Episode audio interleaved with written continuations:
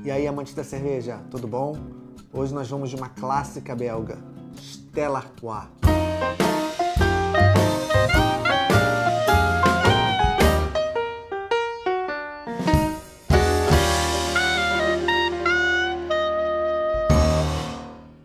As origens da cervejaria da Stella Artois datam de 1366. É a data que eles incluem no rótulo. Fundada na cidade de Leuven, na, no interior da Bélgica, era uma outra cervejaria chamada Den Horn, que significa o chifre. E ao longo dos séculos, né, a cervejaria Den Horn se popularizou, principalmente com a fundação ali na, se não me engano, 1414 da Universidade de, de Leuven, e é, se popularizou entre os estudantes que passaram a consumir, porque era muito próxima da cervejaria e passaram a consumir muito aquela cerveja. Em 1717, à beira da falência, um dos funcionários, é, chamado Sebastian Artois, comprou a cervejaria e decidiu assim, fazer com que ela revigorasse, to, assim, tomasse novamente as proporções né, que ela que ela já teve um dia. Após a morte do, do Sebastião Artois, a esposa dele, Isabela, continuou tocando os negócios. Em 1926, a cervejaria, até então só conhecida como Artois, né, ela já tinha deixado de, de ser chamada de Den Horn, ela já tinha passado a ser chamada de Artois, em homenagem, obviamente, ao Sebastião Artois e sua esposa, Isabela Artois. Em 1926, eles lançaram uma edição especial de Natal é, chamada Stella Artois e ela vinha com estrela estampada. Daí, em latim, Stella seria estrela, então o nome Stella Artois acabou sendo incorporado definitivamente à cervejaria. A Stella Artois ela é mundialmente conhecida por sua Premium Lager. Não tão Premium Lager porque ela é uma Standard Lager, né? ela não é uma cerveja puro malte, ela leva adjuntos, o que é algo extremamente comum na Bélgica.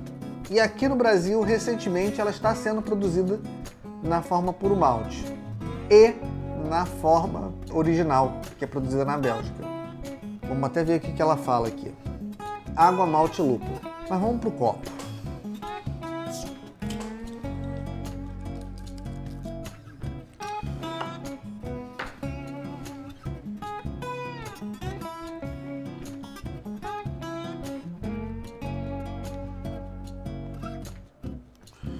Uma cerveja de amarelo. É um amarelo brilhante, muito brilhante, bem cristalina, extremamente cristalina. Perlage vigoroso, uma espuma de boa formação, bolhas pequenas, aparentemente cremosa.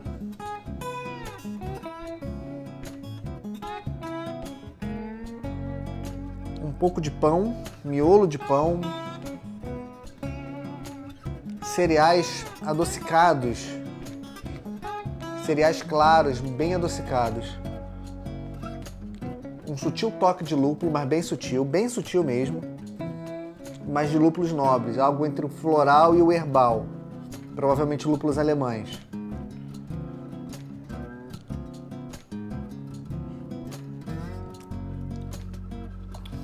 Na boca, uma lager desse estilo se propõe a ser. Super leve, de alta, alta drinkability, de final seco, o malte aparecendo em primeiro plano, mas com esse equilíbrio trazido pelo lúpulo. Essa aqui é a versão puro malte, Premium Lager Beer, ano 1366. Atualmente ela é distribuída e produzida pela Ambev.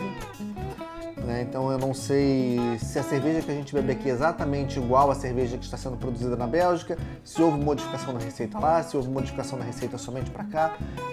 Enfim, não dá para a gente ter uma clareza sobre esse processo. É, o que eu posso falar é como o perfil dela se apresenta nessa edição que eu tenho atualmente. E vai muito nisso. É uma cerveja que, apesar de ser uma Standard Lager super refrescante, que cai bem no verão, combina bem com, com boteco, combina bem com um dia de sol, churrasco, ela tem elegância. Esses lúpulos nobres trazem uma certa elegância, um certo toque de refinamento né, para cerveja. Ela é uma cerveja muito elegante. Eu acho que essa, esse corpo não tão pesado, essa leveza que ela traz, essa textura crisp, né, que é, que é característica das lagers, é, esse sabor não muito intenso, essa sutileza no aroma, essa própria, esse próprio paladar muito equilibrado entre o dulçor do malte, que está bem presente em primeiro plano, mas que traz o lúpulo, ele não está escondido, ele está ali complementando. Né? E, e esse lúpulo que tem esse toque levemente herbal, levemente floral, com amargor bem equilibrado, traz realmente assim uma sofisticação para o estilo. Então ela tem personalidade. Eu sempre achei que ela deveria ser a cerveja que fizesse frente à Heineken no mercado, coisa que a Ambev nunca apostou.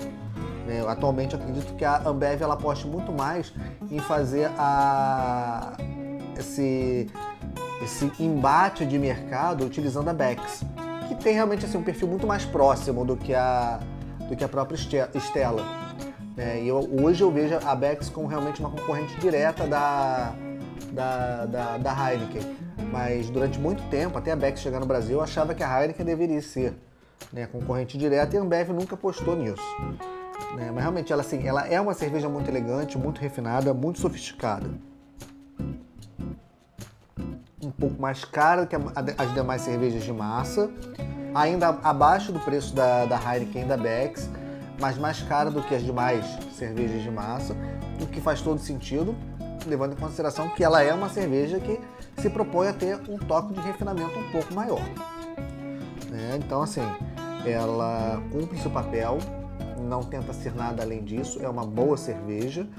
É, não é uma cerveja excepcional, mas é uma boa cerveja. Ela entrega realmente tudo que ela se propõe a entregar. É, tá totalmente dentro do estilo, né? E, obviamente, trazendo aí a sua personalidade, esse aroma característico dela. É, é um aroma que você, no olfato, você já sente, ó, é uma estela. É, e, e, é uma coisa que, assim, ela traz esse refinamento, essa sofisticação, uma característica própria, que não é tão particular do estilo, mas ela traz para o estilo e, e, mostra também que uma, uma Premium Lager pode ser, sim, uma cerveja elegante e uma cerveja refinada para se tomar. Saúde!